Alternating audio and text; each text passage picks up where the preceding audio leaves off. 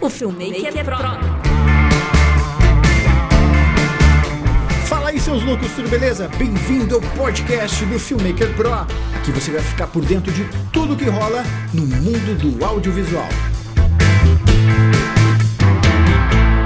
Bom dia, pessoal! Meu nome é Daniel Marvel E eu sou a Camila. e a gente está aqui para falar hoje sobre roteiro. Como vocês sabem, o tema desta live, o tema destas lives, o tema eh, destes episódios do podcast, porque além de lives são episódios do podcast também, são sempre audiovisual. Né? É o que a gente faz todo santo dia, audiovisual. E a gente vai falar sobre ro- roteiro, pessoal. Roteiro é um negócio que é muito complicado para os videomakers eh, que estão apenas acostumados a filmar, editar e tal, né? E eu vou contar um pouquinho para vocês o que, que a gente vai falar nessa live sobre roteiro. Eu vou contar um pouquinho de como eu comecei a escrever roteiros e o porquê que eu comecei a escrever roteiros. É, a gente vai falar da importância de saber escrever roteiros. é, e como isso cria um diferencial, é mais de um elemento para criar um diferencial para vocês no mercado de produção audiovisual. Então, é, o roteiro ele tá em tudo, pessoal, tá em tudo. Desde pode ser na, onde tu menos espera, por exemplo, sei lá, tu pensa num, num ensaio, num vídeo de ensaio, né? Que nem a pessoa faz ensaio fotográfico, agora também se faz ensaio em vídeo, né? Os, os videozinhos com essa cara meio de fashion film e tal. É, até nisso tem roteiro, tem roteiro em tudo. Num vídeo de culinária, num vídeo de receita de culinária, tem roteiro. Tem ou não tem, Camila? Tem roteiro em tudo. Pra fazer uma live, tem roteiro. para fazer uma live como nós estamos fazendo aqui, é preciso ter roteiro. A gente fez roteiro dessa live, Camila. Na nossa cabeça. não, mas a gente tem um penso antes, que Sim. o roteiro é isso, né? É um- não é chegar lá e sair fazendo. A gente pensa o que que vai falar. É. Na verdade, na live a gente pensa e para projetos de clientes ou projetos nossos a gente escreve, a gente faz direitinho. Mas tem que ter um roteiro. Tem que ter um, um, um roteiro. um caminho. Bom dia aí pro pessoal. O Vitor Valentino botou boa tarde. Eu acho que é um puxão de orelha, Camila. Verdade, era o que eu ia comentar. Gente, dormiu mais que a cama, querido. As lives é pra, é pra acontecer. As lives acontecem às 7 horas. Mas hoje deve, teve um vendaval aqui. Um vendaval de trabalho, isso sim. Fomos dormir tarde, acordamos cedo. São oito e meia da manhã. Estamos apenas uma hora e meia atrasado, Camila. É, que feio, gente. Que feio. Mas enfim, pessoal, vamos falar então um pouquinho sobre como que o roteiro entrou dentro do meu pool de serviços, do nosso pool de serviços, tá? É, Nós sempre, eu venho assim, cara. Como vocês já sabem, eu sempre costumo contar para vocês, é, o meu formato de produção ele mudou durante os anos, né? Eu faço isso há quase 20 anos, então com o tempo ele foi mudando de formato. E hoje, e isso, essa, essa última mudança acon- aconteceu há 3, 4 anos atrás, a gente trabalha num modelo de produção muito mais enxugado, enxuto, né? com equipamentos portáteis, é, com uma produção muito menor, né? E, mas mesmo assim entregando muita qualidade para os nossos clientes. Isso é o que o mercado pede hoje em dia, né? É, há três, quatro anos atrás, quando eu falo que a gente mudou, foi justamente por uma necessidade de um reposicionamento de mercado em função da- da- dos problemas aí que, que eh, atingiram o país, crise econômica, crise política, esse tipo de coisa. Então a gente teve que reformular, teve que achar um novo formato de trabalho para entregar para os clientes a mesma qualidade que a gente entregava antes, mas com um custo mais baixo. né? Isso não quer dizer que a gente ganha menos dinheiro, muito pelo contrário, já falei disso também. O fato de a gente trabalhar mais enxugado, a gente pode cobrar menos, mas todo o dinheiro que a gente ganha fica para nós. Então hoje, nesse formato, a gente ganha muito mais dinheiro do que quando eu tinha produ- produtora, com um monte de funcionário, com ilhas de edição e um monte de coisa, né? Tinha uma produtora com dois andares, com funcionários, com núcleo de edição 2D, núcleo de edição 3D, né? vários colaboradores. E hoje em dia, trabalhando só eu e a Camila, a gente ganha mais dinheiro com audiovisual do que naquela época, justamente por causa disso que eu falei. A gente consegue atender um maior número de clientes, porque o nosso custo está está reduzido e eu consigo prospectar clientes pequenos, médios e grandes, continuo com os grandes, mas consigo prospectar clientes menores. Então a gente hoje ganha mais grana do que ganhava naquela época. Mas para que a gente consiga trabalhar dentro desse formato mais enxugadinho, é, é preciso que a gente seja é, é, era, foi preciso que nos tornássemos profissionais multitarefas, né? multitalento, multitarefas. O que, que isso quer dizer? Que se eu vou trabalhar num formato enxuto, eu não posso me dar ao luxo, porque não vai caber no orçamento, contratar um diretor de fotografia, contratar um roteirista, contratar um editor. Nós temos que fazer tudo. Né? Consequentemente, a gente trabalha mais, mas também ganha e fatura mais. Mas, bem, então quando a gente fez essa.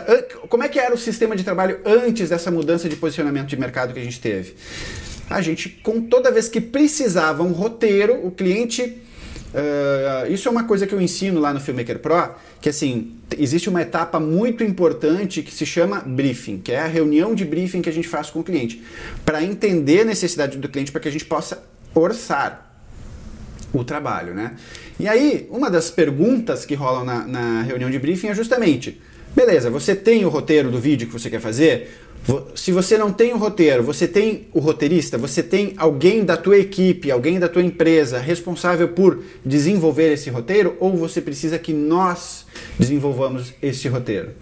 E muitas das vezes o cliente, lógico, não tem um marketing interno, não tem alguém que faça o roteiro para ele. Então acabava que ele pedia que nós fizéssemos o roteiro. Aí o que, que a gente fazia? Uh, contratava um roteirista. Então a gente tinha vários roteiristas que eram colaboradores da produtora, né? A gente a, selecionava o roteirista que tinha mais a cara do job, né? Então, se, se, um job tinha uma cara mais institucional, ou se o job tinha uma cara mais jornalística, mais comercial, a gente é, contratava o, o roteirista que tinha mais é, a cara do job que a gente precisava produzir. E, enfim, ele fazia o seu trabalho, que era desenvolver o roteiro. E aí existe técnica para isso, depois a gente fala um pouquinho disso, né? Uh, o valor, o custo desse profissional, do roteirista, entrava no nosso orçamento e quem pagava por ele, lógico, é o cliente, né? Mas, como eu falei, uh, isso era um custo a mais no orçamento. Enquanto o mercado estava acostumado a trabalhar nesse formato com produtoras maiores e tal, uh, era normal, o cliente estava acostumado a, a, a, trabalhar dessa forma, tá? É, a pagar por esses esses profissionais, é, por esses colaboradores que, que eram exigidos em função do briefing, tá? A partir do momento que a gente passou a trabalhar num formato mais enxuto, cai a pergunta: quem vai produzir o roteiro? A Camila produz roteiro? Camila, você vai produzir os roteiros, Camila. Lógico, não é a expertise da Camila. É, porém, eu já tinha um, uma, uma, uma experiência prévia como roteirista para o cinema. Então eu fazia roteiros de curtas metragens para os meus filmes, né? Não todos, nem todos os meus filmes foram produzidos com meus roteiros, mas alguns roteiros foram eu que escrevi. E eu sempre gostei de escrever. Eu sempre tive o hábito de escrever. Eu tenho muita coisa escrita, séries de televisão, Uh, tenho séries completas escritas já, que, estão em edital, esse tipo de coisa assim. Uh, curtas metragens, ideias. Eu sempre escrevi. Como eu sempre li muito, eu sempre escrevi muito também. Eu sempre gostei muito de escrever, de desenvolver as minhas histórias e tal. Então eu já tinha esse hábito de escrever. E trabalhando no mercado publicitário, institucional, trabalhando no mercado de produção de vídeo há tantos anos, lendo tanto roteiro escrito por roteiristas e trabalhando em conjunto com outros roteiristas, para mim foi natural começar a escrever os meus próprios roteiros. É, os, próprios, os roteiros dos meus clientes, eu quero dizer. Então, quando virou a chave, mudamos o posicionamento de mercado, eu mesmo comecei a produzir o roteiro. Lógico que no início é, rola uma certa insegurança. Ah, será que eu vou conseguir fazer? Uma coisa escrever um curta meu, outra coisa é escrever um roteiro institucional de uma empresa. Mas foi bem tranquilo, porque eu, eu sei escrever roteiro, já estava habituado a fazer isso. E uh, isso foi muito positivo para a gente. Por quê? Porque ao invés de engordar o meu orçamento contratando um profissional é, um colaborador externo, é, a gente resolvia o roteiro internamente, a gente resolve o roteiro internamente e adivinha só o valor do orçamento, ele está no orçamento e fica para nós. Então ele é mais, mais um valor para ficar dentro do, do aqui em casa, para ficar em casa, vamos dizer assim, né? Então esse eu acho que é um grande diferencial para se ter nos dias de hoje, escrever os roteiros, né? Porque como eu falei, nem todos os clientes têm alguém para escrever para eles, nem todos os clientes sabem escrever e nem todos os, os clientes têm é, grana para é, pagar um orçamento maior que contemple a contratação de um outro orçamento. É lógico que eu escrever o roteiro em casa é mais barato do que contratar um profissional para escrever o roteiro. Mas é uma grande responsabilidade para eu me sentir seguro e trazer os resultados necessários para o projeto, os, os, resultados que o meu cliente espera para o vídeo dele, é fundamental que eu saiba o que eu estou fazendo. Não adianta eu pegar e escrever qualquer bobagem e uh, achar que tá bom e cobrar, ah, estou ganhando dinheiro. Não, tem que saber escrever o roteiro. E, e isso, assim, eu já tinha uma boa base, fui aperfeiçoando com o tempo. Hoje eu me sinto muito tranquilo na hora de escrever um roteiro. Uh, Beleza. E, e até eu queria reforçar, tá? Eu sim, eu acho que escrever os roteiros, o videomaker que tem habilidade de escrever roteiros, ele está na frente de quem não sabe escrever roteiro, tá? Porque como eu falei, o cara que não sabe, ele vai ter que contratar alguém e consequentemente o custo dele vai ficar mais alto. Né? E ele não vai ganhar esse dinheiro, quem vai ganhar dinheiro vai ser o roteirista. Então eu acho que é um bom diferencial saber escrever roteiro. Por isso que o Filmmaker Pro tem uma, hora, tem uma aula com mais de uma hora de duração dedicada justamente a roteiro. Né? Tu, tudo, é, é, isso é uma coisa que eu quero deixar claro para vocês. Tudo que está no Filmmaker Pro está baseado no que foi diferencial para que a gente atingisse os nossos objetivos, para que a gente tivesse sucesso na carreira audiovisual. Não foi colocada no conteúdo do Filmmaker Pro de forma gratuita. Tudo que está lá foi muito bem pensado e selecionado né, dentro de um retrospecto de carreira que a gente fez, que a gente separou assim, ó, isso funcionou muito para a gente dar certo, isso aqui também, saber escrever o roteiro deu muito certo para a gente, beleza? Então a gente foi selecionando tudo isso que deu certo e foi colocado na, nas aulas do Filmmaker Pro. Por isso que de repente tu entra no Filmmaker Pro e tu diz assim, pô, mas eu queria fazer uma aula que não tem aqui no curso. O que está no curso é o que tu precisa saber, velho. Né? Pode acreditar no que eu estou te dizendo. Tudo que está ali foi pensado meticulosamente para te ajudar a alcançar os teus objetivos na tua carreira do audiovisual. E se tem algum conteúdo dentro do Filmmaker Pro é, ou melhor, se não tem dentro do conteúdo das aulas do Filmmaker Pro um conteúdo que tu estava muito afim de, de saber, eu estou aqui sempre à disposição para ajudar todos os alunos. A gente está diariamente online nos grupos de alunos para tirar dúvidas e pode ter certeza que rola sempre muita dúvida, nem tanto sobre o conteúdo, porque o conteúdo está muito mastigadinho, está muito bem explicado, mas 3x4, lógico que alguém tem alguma dúvida, a gente está lá para responder, mas rola muita dúvida sobre o mercado, conselho que a pessoa pede, pô, estou pensando em prospectar tal tipo de cliente, como é que eu devo agir, o que, que eu devo fazer, tal. A gente está lá todos os dias online nos grupos de alunos tirando dúvidas. Não só eu, não só a Camila, mas também os outros alunos estão lá para contribuir com a experiência de cada um.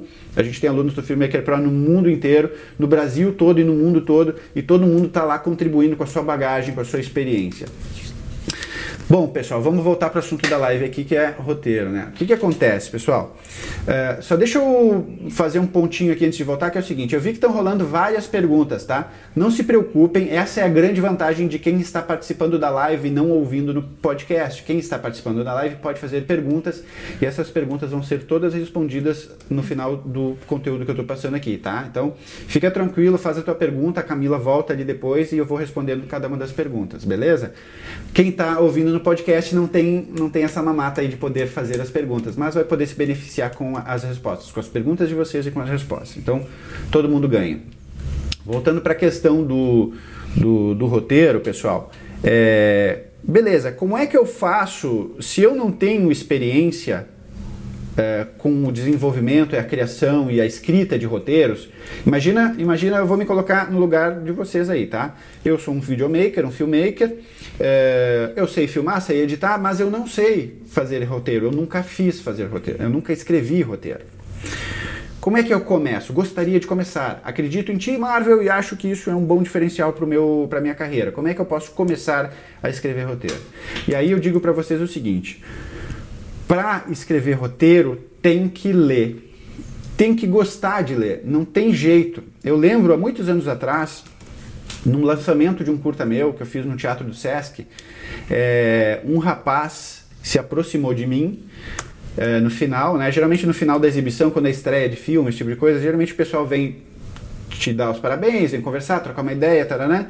E aí eu lembro que chegou um rapaz bem jovem, assim, eh, devia ter uns 16, 17 anos.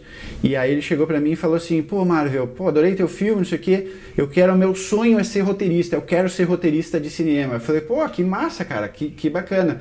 E vem cá, tu gosta de ler? E aí ele me olhou assim: bah, eu detesto ler, eu não gosto de ler. Eu falei: então tu nunca vai ser roteirista, desculpa te dizer. Como é que tu quer ser escritor? Porque é isso que o roteirista faz. É isso que o roteirista é. Ele é um escritor. Como é que tu vai te tornar um escritor sem gostar de ler. Tu tem que ser apaixonado pela leitura para que tu consiga te tornar um bom roteirista, um bom escritor, consequentemente. E é muito, eu particularmente acho muito mais difícil escrever é, um roteiro bem escrito do que um romance. Não que um romance seja fácil de escrever, tá? Estou falando de romance, estou falando de um livro, de uma né, literatura, do que roteiro para o audiovisual. Porque o roteiro para o audiovisual ele tem que ser muito sucinto, ele tem que ser, tu tem que ter a habilidade de colocar toda a informação necessária com o mínimo possível a literatura, tu não tem limites. Tu pode, se tu quiser, tu pode escrever um livro com 800 páginas, né? Pode ser um Tolkien aí, escrevendo um, um, livro de 800 páginas sem o menor problema, desde que seja bem escrito, tu consiga amarrar o teu público ali e tu vai longe ali com o teu livro. O roteiro não, o roteiro tem que ser muito resumido, muito sucinto. Tem até uma frase, eh, eu não sei, vou, vou, falar um negócio que eu não sei nada, né, na verdade, mas que é muito bom, que exemplifica isso. O cara mandou uma carta pra outra pessoa, tipo uma carta gigante, gigante. Aí no final ele diz assim: ai, ah, desculpa pelo tamanho da carta, eu não tive muito tempo para escrevê-la. Porque para resumir, tu precisa de muito mais tempo. Exato, dá muito mais trabalho. Essa frase é clássica no mundo do roteiro. E é justamente isso, assim, é, escrever um roteiro demora muito tempo porque tu precisa resumir, resumir, resumir, cortar. Ver tu coloca toda a tua ideia lá e depois tu tem que vir cortando. Mas beleza, isso daqui a pouco tá mais pro lado do, do conteúdo cinematográfico ou televisivo e tal. Vamos falar do nosso feijão com arroz do dia a dia, né? Uh, então, o primeiro passo é gostar de ler. Então, é, o que, que eu tenho que ler, Marvel? Lógico que é importante ler livros técnicos, livros é, específicos de conteúdo que vai te ensinar a desenvolver roteiro. Sim, certo, tá, é importante, né? É, mas também ler, pô, cara, tem que ler jornal. E não basta só ler ali no Twitter a, a chamada das notícias. Não, mano, lê as notícias, seja um cara mais informado. A gente tem que ser informado, a gente tem que parar de ser polarizado, a gente tem que parar de ser. É... Eu vou dizer um negócio que funciona muito comigo. Tu tem que parar de ser tão seguro das tuas opiniões. Tu tem que ser um pouco mais questionador das tuas próprias convicções.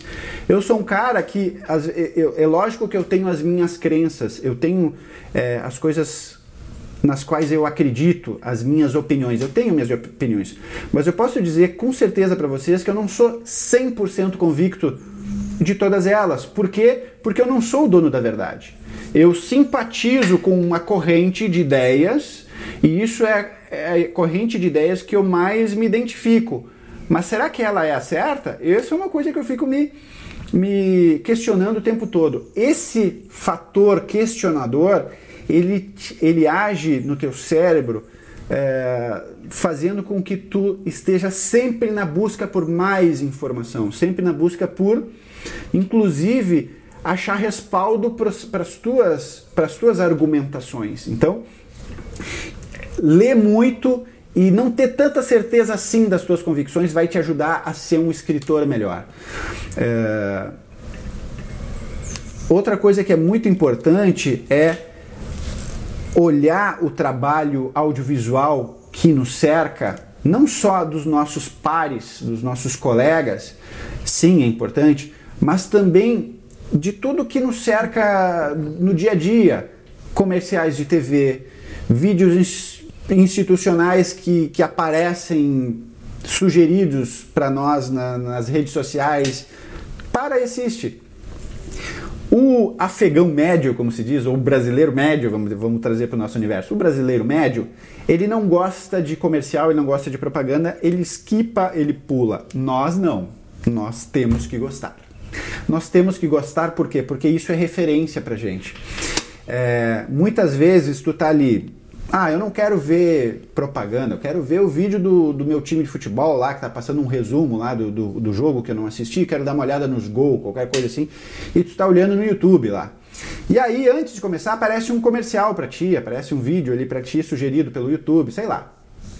E o que, que tu faz? Tu vai lá e esquipa. Não esquipa, assiste. Assiste porque isso, como eu falei, se torna referência para o nosso próprio trabalho aquela ideia, aquele speech, né, aquele discurso utilizado na confecção daquele roteiro, daquele vídeo, ele pode gerar insights para os teus vídeos, para os vídeos que tu precisa produzir para os teus clientes. Então é importante estar atento a esse tipo de coisa. A gente não pode se dar o luxo de não gostar de publicidade ou de não gostar de vídeos institucionais. A gente tem que assistir. E tudo é referência para nós, tudo. Televisão, jornal. É... Quando se fala de roteiro, cara, assiste noticiário, assiste publicidade, assiste tudo, anota ideias que tu, que tu acha que são bacanas, ganchos, gatilhos, coisas que tu pode utilizar para os teus clientes, tá? Eu gosto de ter um Keep. Eu tenho um Keep, sabe o, o Keep do Google? Que é o Keep é um bloco de notas que tu tem no celular, tá? Tem para computador, para tudo. Eu tenho até no carro. Lá tu anota as tuas ideias. Então, pinta uma frase, o cara, tu assistiu um videozinho ali que foi sugerido para ti e o cara falou uma frase que, puta merda, essa frase ela casa muito com o que o meu cliente está precisando. Anota a frase. Não que tu vá copiar literalmente a frase e usar no teu vídeo. Não, mas a ideia da frase. Copia a frase para tu pegar a ideia da frase, pegar aquele gatilho, aquela, né, aquela ideia principal e utilizar para o teu cliente. Então, assim, o que, que eu falei, né? Importante ler, importante ler livros técnicos de, de roteiro, é, e importante ler, é, ou melhor, prestar atenção em outros vídeos de colegas, comerciais de TV, jornal, o que for. A gente tem que se munir de informação e outra coisa muito importante é aprimorar o nosso vocabulário. Lembrem de uma coisa: quando a gente fala em roteiro, muitas vezes a gente está pensando assim, ah, o que, que o roteiro faz? O roteiro diz a ordem o que, que acontece em que ordem as coisas acontecem num vídeo? Sim, muitas vezes é só isso, mas muitas outras vezes a gente precisa escrever o roteiro da, da locução. Então, a locução que vai ser feita, imagina que tu está produzindo um vídeo institucional para o teu cliente. E aí a gente precisa que o cliente pediu, ah, eu quero um locutor feminino, eu quero uma locutora feminina, um locutor masculino com uma voz bacana que vai dar o texto institucional do vídeo. Beleza. Quem vai escrever esse, esse, esse texto institucional?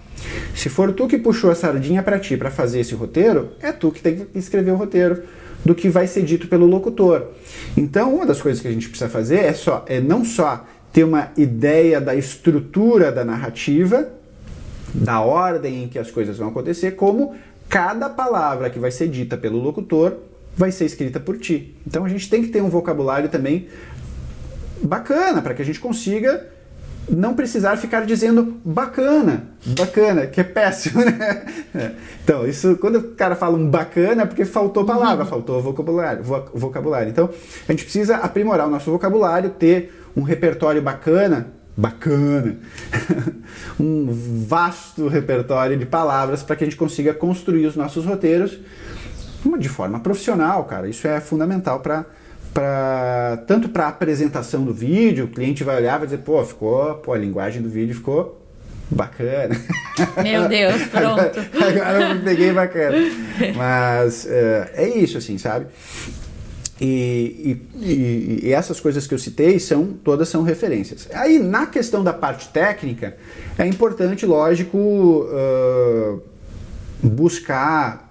Tem cursos de roteiro, tem é, o Filmmaker Pro tem aula dedicada a roteiro, como eu falei, onde a gente fala da estrutura. E, e assim, ó, falando em estrutura, não tem muito mistério quando a gente está falando de publicidade institucional, tá?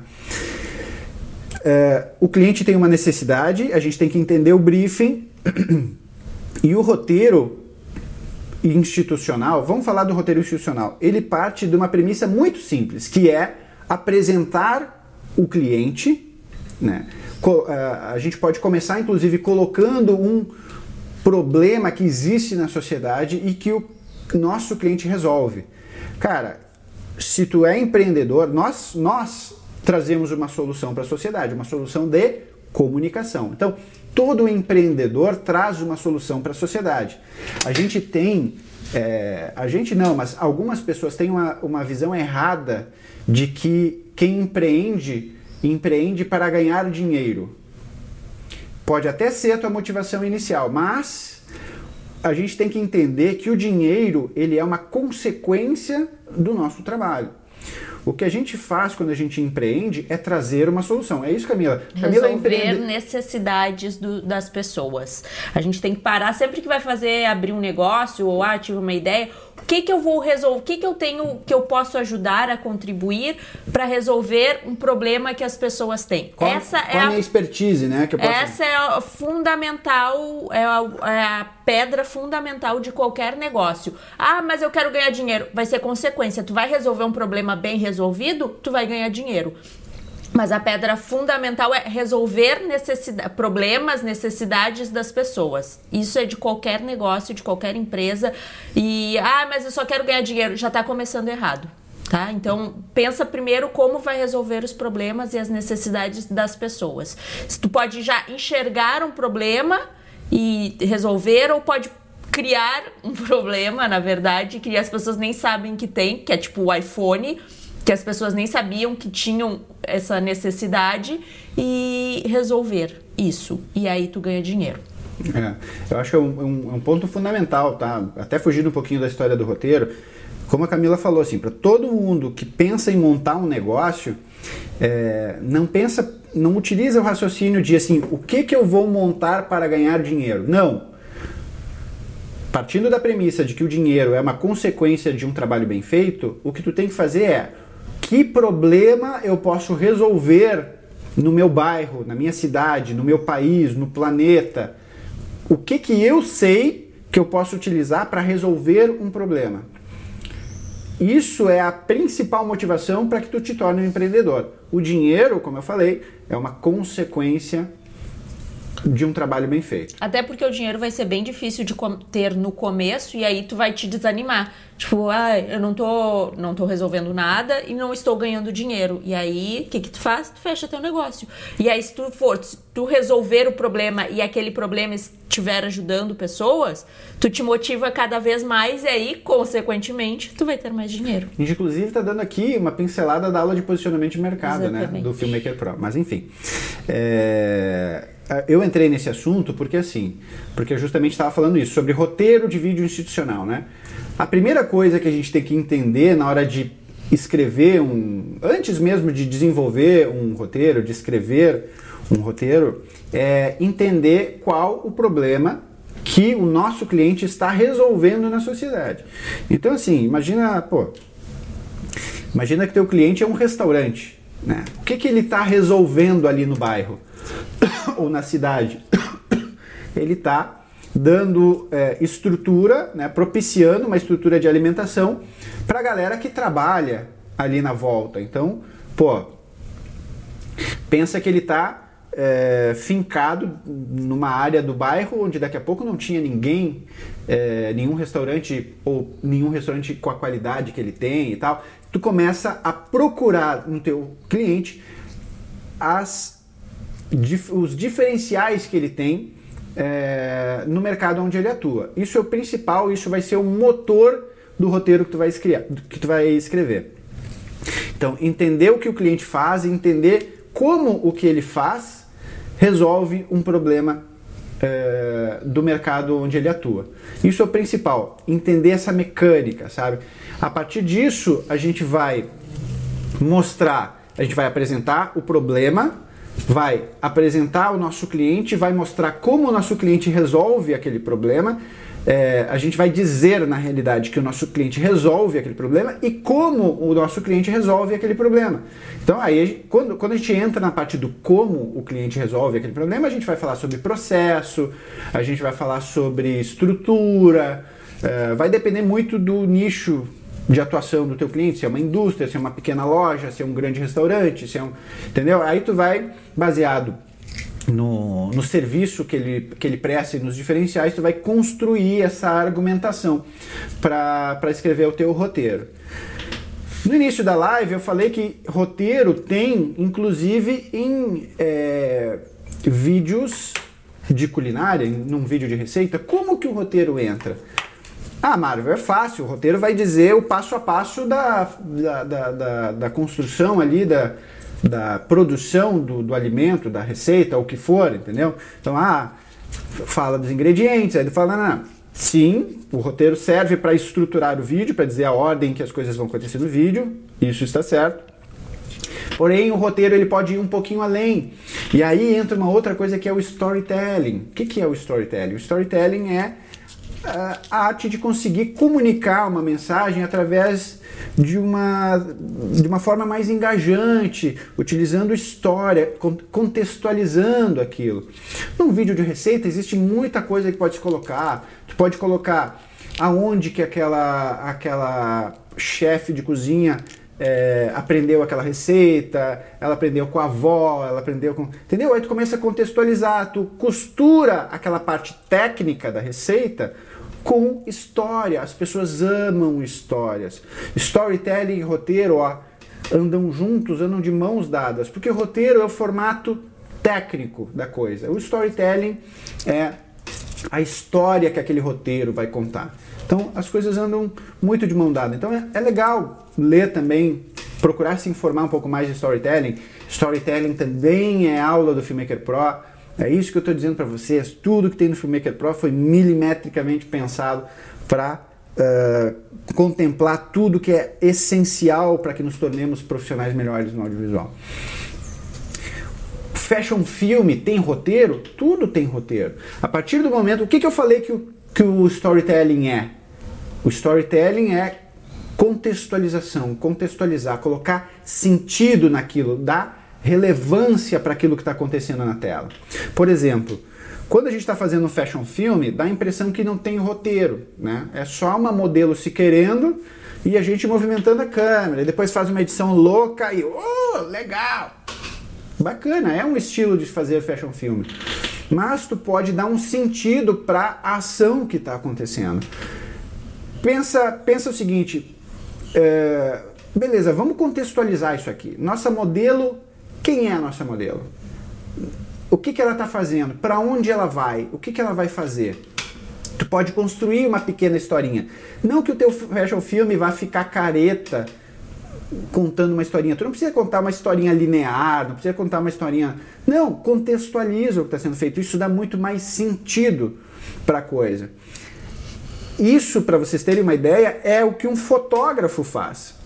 Então, assim, como é que um fotógrafo consegue contar uma história com uma foto e a gente não consegue contar uma história com vídeo? Para mim isso não faz o menor sentido.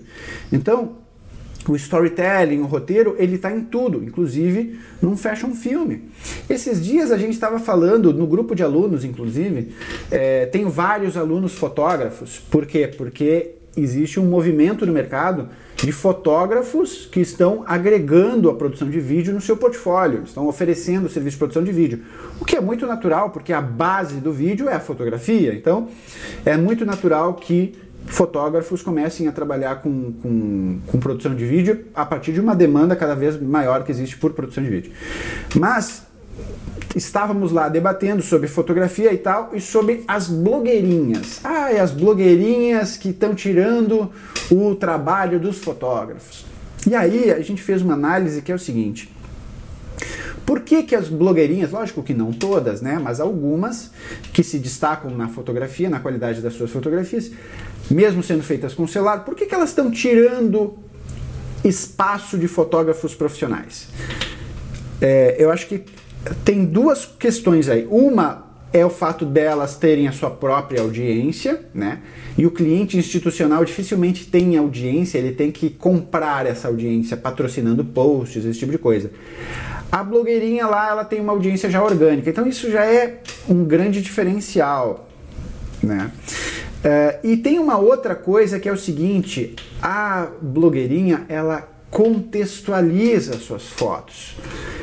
A Camila deu um exemplo muito bom. Quer falar sobre aquele exemplo do, do acho que é da, da, roupa da que tinha uma foto na loja, foto da blogueirinha? Isso, eu vi, eu sigo uma menina que faz tipo looks do dia assim. Ela é personal stylist, eu acho. Enfim. E aí ela postou uma foto de um vestido maravilhoso que eu, meu Deus, preciso deste vestido para viver. Num ponto que cliquei na no, no perfil que ela marcou, entrei no site da loja que estava vendendo o vestido e, para minha surpresa, a foto do mesmo vestido que a menina estava usando na loja era horrorosa. Horrorosa num ponto de não quero mais esse vestido. E era uma foto profissional. Foto de estúdio, foto com uma modelo, mas a foto era muito feia. Não era era horrorosa. Eram, eram, eram dois vestidos. Um vestido bonito, maravilhoso, que eu queria, e na loja do que, que ela estava fazendo a propaganda, o vestido era muito feio. E... Que fez eu desistir de fazer a compra. E aí, fazendo uma análise dessas duas fotos, a gente entende que a diferença da foto da blogueirinha era que existia um contexto. A, a blogueirinha estava mostrando como é aquele vestido no dia a dia. Ela estava ela muito esperta, ela tirou a foto na frente de uma casa bem bonita, com um muro bacana, com casa de rico, bem bacana, assim, fazendo uma posezinha pá, bacana, descolada, aquelas fotinhas de blogueirinha mesmo, Dia assim. de sol. Dia de sol. Roupa que a gente usa, uma bolsa, um tênis, tudo que eu me identifiquei naquela roupa. Exato. Um cabelo, tipo, meu.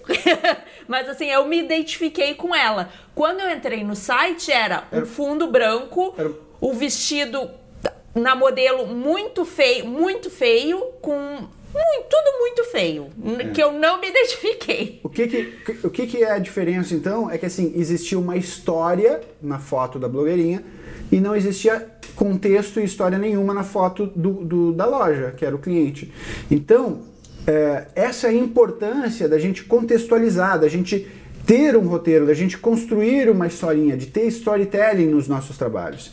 Uh, e, de certa forma, a gente, como especialistas em produção de vídeo, é nossa obrigação contribuir criativamente para os trabalhos, porque muitas vezes o cliente é, ele pode chegar e dizer assim, oh, eu preciso fazer aqui um, um, uns videozinhos, tal, uns fashion filmes aqui da, da minha nova coleção, da loja, tal, não sei o quê, mas é, eu quero assim, assim assado.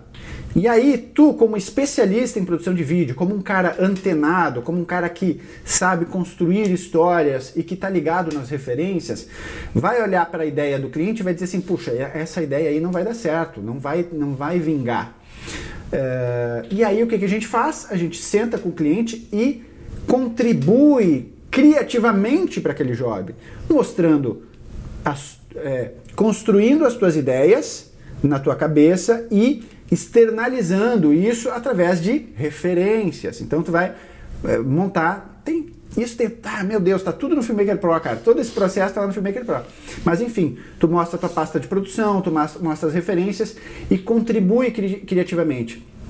As chances desse trabalho darem muito mais certo do que a ideia de leigo do teu cliente são gigantes. E dando certo, contribuindo criativamente, com roteiro, com storytelling, com contexto, com referência, trazendo essa, essa riqueza para o trabalho do cliente, o que, que vai acontecer? As chances dele dar, dar certo vão, são muito maiores, o vídeo vai dar certo, o vídeo vai trazer resultados para o cliente, o cliente vai se encantar, ele vai dizer assim: nossa, tua ideia é muito melhor do que a minha, o vídeo ficou lindo, cara, tô assim, ó, tá todo mundo amando, tá todo mundo comentando o vídeo, as pessoas estão vindo aqui na loja, as pessoas estão comprando, vamos fazer mais vídeo. É isso, entendeu? A partir do momento que tu dá o teu melhor pro cliente, o cliente tem resultado e ele vai te chamar.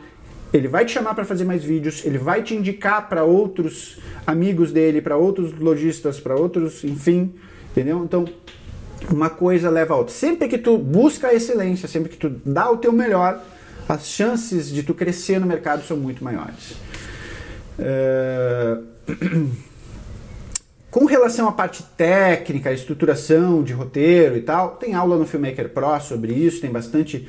Inclusive, tem exemplos que a gente dá ali de estrutura de, de, de, de, de desenvolvimento de roteiro, é, que é uma estruturinha super simples e que dá muito certo e que tu pode adequar para qualquer nicho de negócio. A gente, a gente usa essa estrutura aqui internamente e a gente faz vídeo para cliente do mercado financeiro, faz vídeo para cliente na, na, área de educação, faz vídeo para youtuber, faz vídeo para loja de decoração, faz vídeo para arquiteto, tudo utilizando o mesmo mesmo é, frameworkzinho ali, estrutura onde tu só joga as informações naquela estruturinha e resolve o roteiro. E essa estrutura ajuda muito quando o cliente não tem grana, porque às vezes o cliente não tem grana para pagar nem a gente para fazer o roteiro. A gente diz: não, beleza, tem que ter um roteiro, tem essa estrutura usa essa estrutura para montar o roteiro e vem quase. A gente só tem que dar uns tapinhas assim no final, mas vem bem redondinho, porque ela é uma estrutura bem tranquila de, de usar, de fazer, de seguir,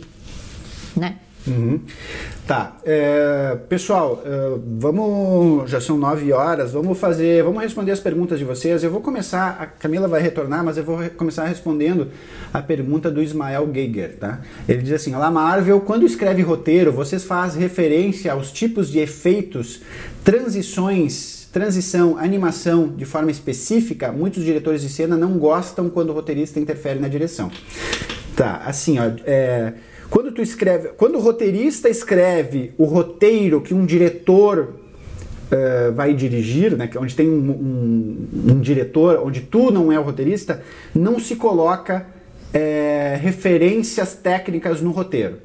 Por quê?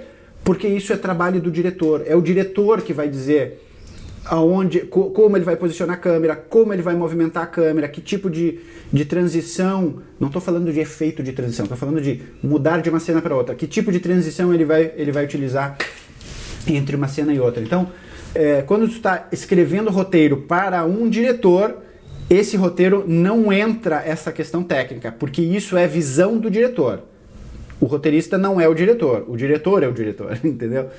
Mas quando tu tá fazendo roteiro para ti, como eu que faço os meus roteiros, não tem problema, porque eu já estou externalizando ao mesmo tempo que eu escrevo meus roteiros, eu estou colocando a minha visão de diretor, a minha visão de filmmaker diretor. Então, aí é tranquilo. O que muitas vezes não precisa fazer é colocar muita coisa técnica no roteiro que vai para aprovação do cliente, porque isso vai complicar a vida dele, ele não entende de termos técnicos. Então, o roteiro que vai para o cliente, ele, ele tem que ter só a parte. Uh, a parte de, de, estrutura narrativa e o texto da locução. Isso é o que tem que ter no roteiro que vai pro cliente. Existe também o roteiro técnico, que é onde tem, junto com a estrutura narrativa, a decupagem de é, elementos de, de cena, de, de, de, direção de arte, de trilha, de música. Né? Essas referências, elas até podem ser. É, esse roteiro técnico até pode ser mostrado para o cliente, não tem problema, mas é legal que ele aprove é, a estrutura narrativa com o texto da locução primeiro, e aí depois tu divide com ele ali o roteiro técnico, enfim. O eh, cliente é leigo na maioria das vezes e, e, ficar colocando referência à movimentação de câmera e não sei o que, pode ser que ele não entenda. Isso a gente coloca para o cliente através de referências visuais na pasta de produção. Filmmaker Pro, tá tudo lá. Então, por exemplo, se eu quero um determinada, uma determinada tipo, um determinado tipo de edição, eu pego uma referência que é, seja um exemplo da minha visão e mostro para o cliente a referência na pasta de produção e digo, ó, Tá vendo esse vídeo aqui, como esse vídeo foi montado, assim, assim, assado? É assim que eu tô pensando em montar o nosso vídeo. O que que tu acha? Tu entende? Contextualiza, porque senão o cliente não sabe abstrair, ele não, ele não entende, tá?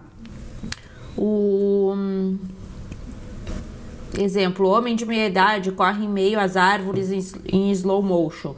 Neste caso, ele pode não querer fazer slow motion. Não falo da decupagem. É o Ismael que continua falando. Então. Tá. É, é que assim, ó, o slow motion, por exemplo, essas coisas muito pontuais e mais simplesinhas, é legal, tu pode colocar, porque isso também ele reflete a tua visão de diretor. E assim, amigão, ah, mas o cliente não quer slow motion, o cliente quer slow motion, não sei. Tu tem que entender que tu é o especialista e essa é, é, é, é o reflexo da tua visão para o vídeo. E por ser a tua visão do vídeo, o roteiro ser a tua visão do vídeo, tu tem que ter argumentos para defender a tua ideia. Então, tu, por exemplo, tu coloca uma referência né, de que o cara está correndo slow motion. Aí o cliente diz assim, não, mas eu não quero slow motion. Aí tu tem que ter argumentos para explicar para o cliente por que que tu quer em slow motion, por que que ter o cara correndo em slow motion é importante para o vídeo, né? Não basta só escrever roteiro. O, o roteiro, ele é, como eu falei, o reflexo da tua visão para o vídeo, da tua visão de roteirista, de diretor para o vídeo. E quando tu tem uma ideia, tu precisa te munir de argumentos para defender as tuas ideias. Né? É, é uma discussão e tu tem que ter argumentos para defender a tua ideia. O Daniel Paes diz, bom dia. Uh, Daniel, bom dia Camila, bom dia. As bom lives dia. vão ficar até 24 horas salvas no Insta? E outra coisa, eu não achei esse podcast no, no o podcast no Spotify. Beleza. É, sim, as, as lives ficam salvas 24 horas no Insta. E o podcast no Spotify, tu tem que digitar assim, ó, é, Filmmaker Pro por Daniel Marvel, alguma coisa assim. É bem ruim aquele. É ruim de achar, é. É bem ruim de achar na, na busca. Uma dica tá no site do Daniel. Cara, entra no meu site, danielmarvel.com.br, e aí no menuzinho lá em cima tem podcast, e ali tem todo, no site mesmo tem todos os episódios do podcast, e tem o botão do Spotify. Do Spotify. Tu clica ali no botão e já abre o Spotify para ti, e aí tu já favorita lá para ti, beleza? Isso. Luiz Melo, bom dia dos Açores. Bom dia, Luiz. Daniel, a boa vontade do Daniel e da Camila passar conhecimento para todo mundo é o que mais surpreende. Parabéns. Muito Obrigada. Obrigado. Valeu, cara. Jurandir, quanto custa o curso? Filmmaker Pro, ele abre as inscrições da última turma do ano agora na próxima segunda-feira. Vão ficar abertas por uma semana apenas ou enquanto durarem as vagas, porque a, gente limita o número de vagas justamente porque a gente faz questão de dar esse suporte, poder conversar com todo mundo, ajudar, tirar dúvidas, muitas vezes até de fazer um trabalho de, de mentoria, vamos dizer assim. Pô, a gente pega o aluno pela mão, tira as dúvidas, ajuda, dá conselho ajuda em coisas pontuais. Então a gente gosta de fazer isso, a gente entende que é importante. O meu compromisso com o Filmmaker Pro é ver os meus alunos tendo sucesso no mercado audiovisual. Isso para mim é uma questão de honra. Se eu fiz o curso, eu fiz o curso para isso. Então a gente limita o número de vagas para que a gente consiga atender a todos. Então vai ficar aberto por uma semana ou enquanto durarem as vagas. O valor do curso é 12 vezes de R$ 79,90. Como eu digo sempre, é mais barato do que sair com a namorada para comer uma pizza. Muito mais barato. Uma vez por mês, né? Sair, pra... o que, que tu prefere?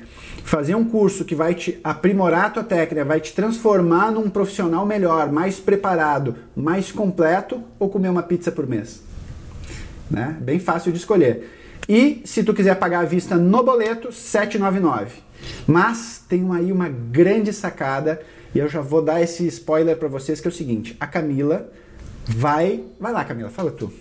Para quem se inscrever lá no site, entra no site do Daniel. Tudo tá no site do Daniel. Tem podcast, tem blog com notícias e tem todas as informações do curso lá.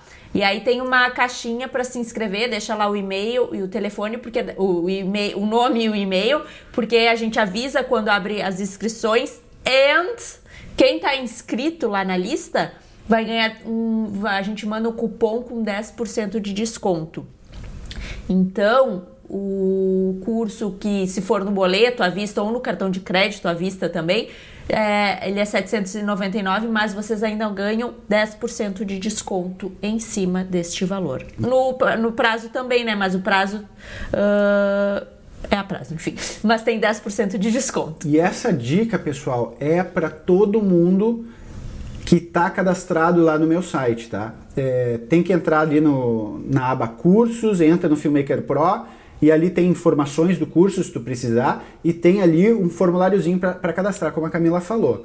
Se vocês tiverem alguma dúvida, manda direct, manda mensagem, enfim, que eu, que eu respondo e tiro as dúvidas de vocês. Mas é importante, tá? O desconto é só para quem está cadastrado. Quem não está cadastrado não vai nem receber o e-mail com o, o código lá, com a. Como é que chama? O cupom, cupom. de desconto, tá? Então. A gente não libera em outro lugar, é só por é e-mail. É só por e-mail, é só lá, tá? É, tem diploma no final do curso, sim. Tem diploma. Tem prova, tem, tem TCC. TCC. Tem TCC, tem trabalho de conclusão, quer dizer, para receber o, o, diploma tem que fazer o trabalho de conclusão, né? Nesse trabalho de conclusão tu vai pegar todo o conteúdo, tu vai conseguir colocar na prática todo o conteúdo do curso, né? É bem legal porque ele já fica de portfólio para ti, né?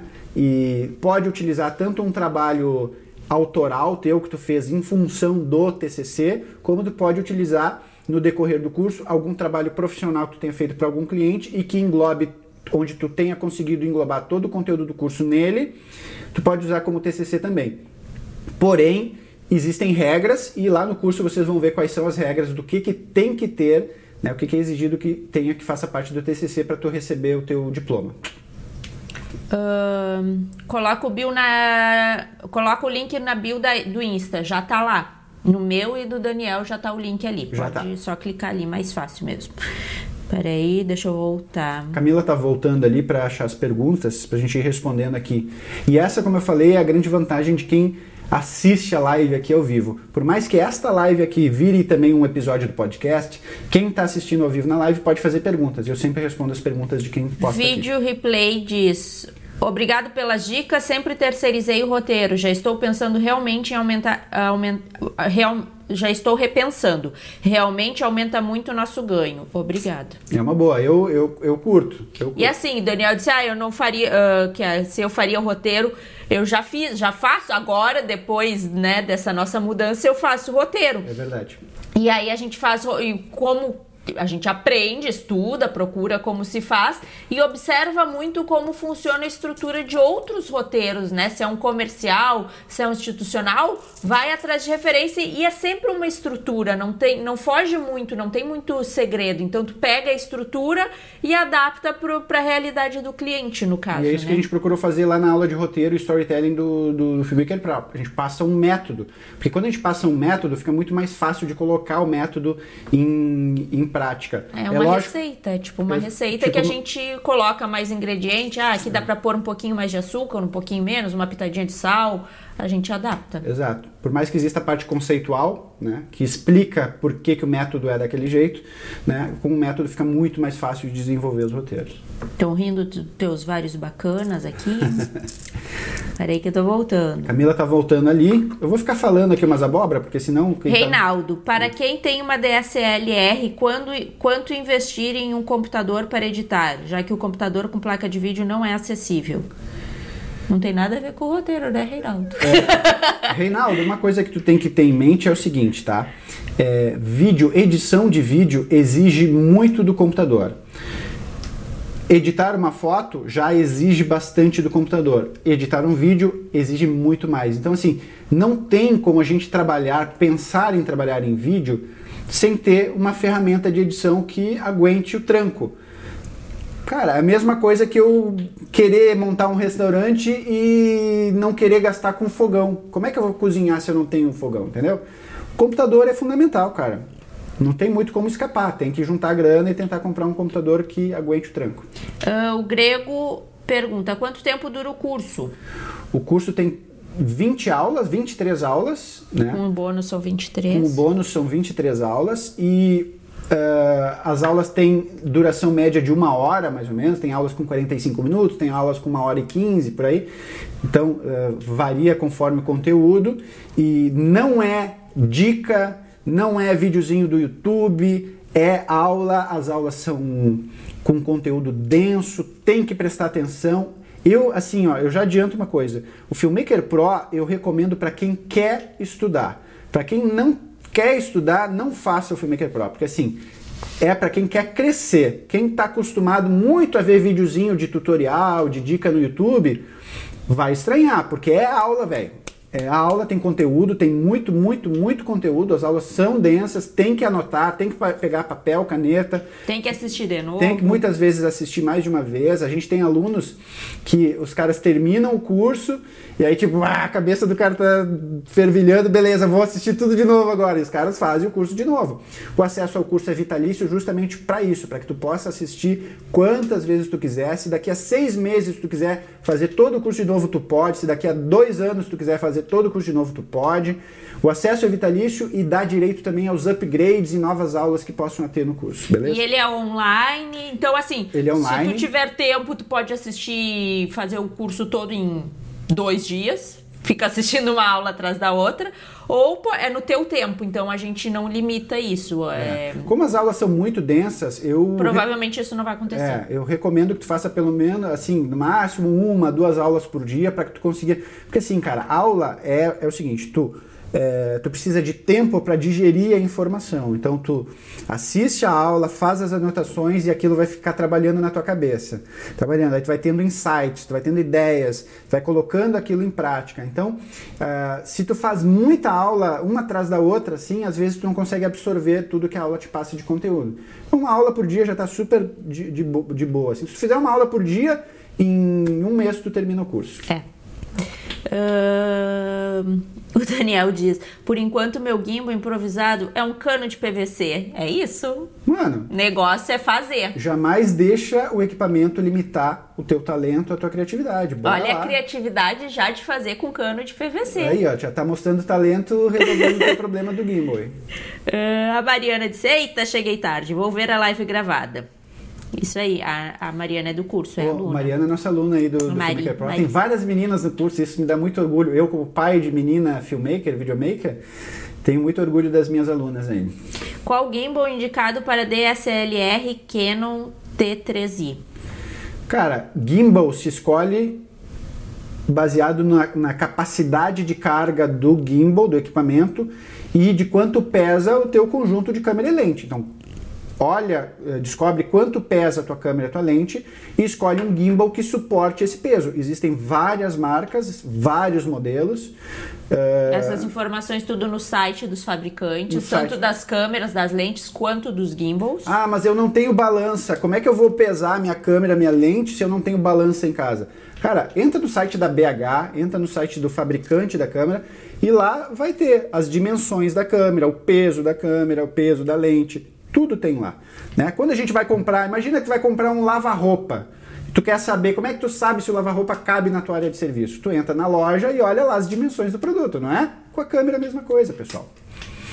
Uh, Márcio, Star Video. Dica para de, filmar. Desculpa, só complementando, desculpa, tá? Só complementando aqui o lance do gimbal. Quer, quer saber a melhor opção de gimbal para tua câmera? Manda um direct pro Brasilbox, tá? A Brasilbox é o meu grande parceiro quando se trata de equipamento. Câmeras, lentes, gimbals, drones, acessórios, tudo que tu precisa para câmera e para lente, a Brasilbox tem.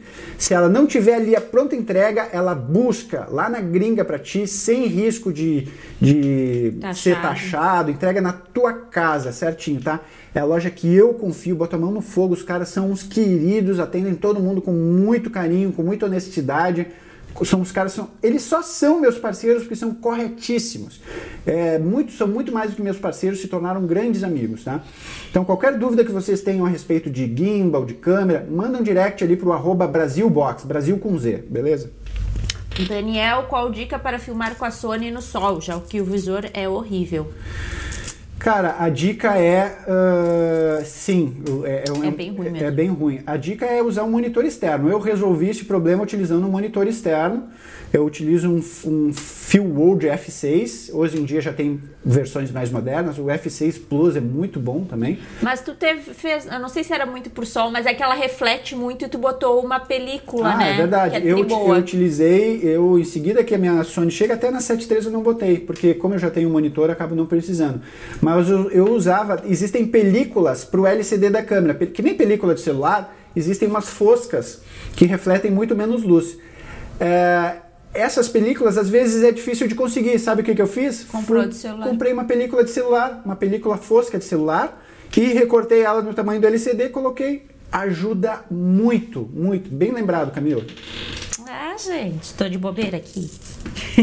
e era isso. Ah, o Alan pergunta: vocês virão para São Paulo dar o workshop? Ano que vem a gente tá se organizando para começar a fazer Exato. isso. 2020 a gente vai rodar o Brasil aí com workshops e alguns workshops fora do país também. Pessoal, é, vai Acabou. acabar aqui, ó, 21. 21 segundos para acabar, então, mas se for filmar com ela no Game Boy. Bom, é isso, pessoal. Muito obrigado pela audiência aí, muito obrigado pelas perguntas. Qualquer dúvida sobre o Filmmaker Pro, manda direct aí. Tchau! Tchau. Amanhã tem mais. Valeu, pessoal. Fica salvo por 24 horas e tem o podcast também. Fala aí, seu louco, não deixa de assinar o nosso feed porque de segunda a sexta-feira tem episódios diários, sempre sobre audiovisual, é claro. Você ouviu o Filmmaker Pro.